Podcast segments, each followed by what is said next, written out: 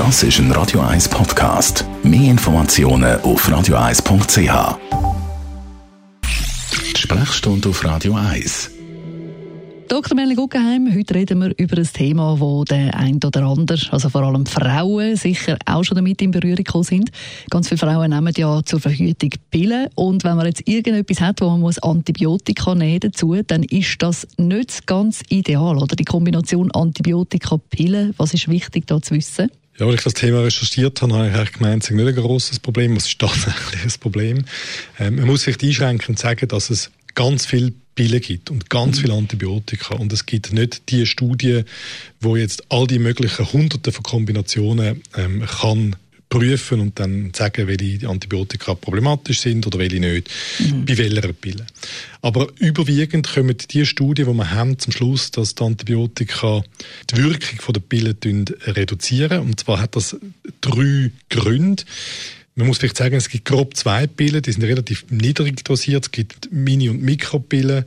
Und Minipille hat vor allem Östrogen und Mikropille hat vor allem Gestagen, also Progesteron. Das sind die beiden wesentlichen weiblichen Geschlechtshormone. Und vor allem die Minipille ist darauf ausgelegt, dass Bakterien in unserem Magen-Darm-Trakt den Stoff wie aktivieren, da kann er aufgenommen werden und wirken und die empfängnisverhütende Wirkung im Körper entfalten. Jetzt greifen die Antibiotika nicht nur die bösen Bakterien an, sondern die lieben, das wissen wir alle, und zum Teil auch die Darmbakterien und dann findet die Umwandlung weniger statt. Das ist schon mal das. Mhm. Und dann ist schon mal weniger Wirkstoff im Blut. Dann kommt dazu, dass gewisse Antibiotika dazu führen, langsam ansteigen, aber nur bis zwei Wochen anhalten, dass gewisse Enzyme im Körper gebildet werden, wo die Antibiotika sollen mehr abbauen.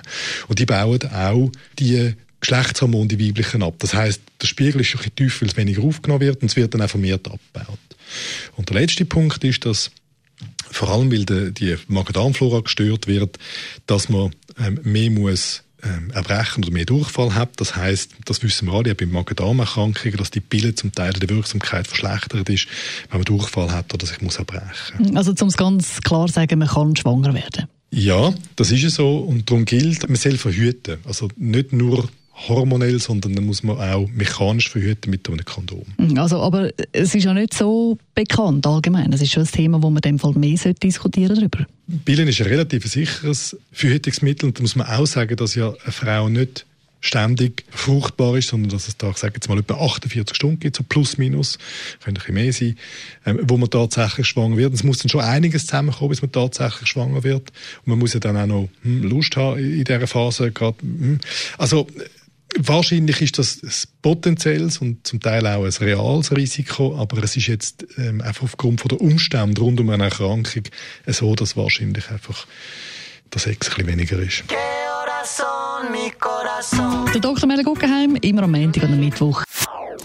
Das ist ein Radio 1 Podcast. Mehr Informationen auf radio1.ch.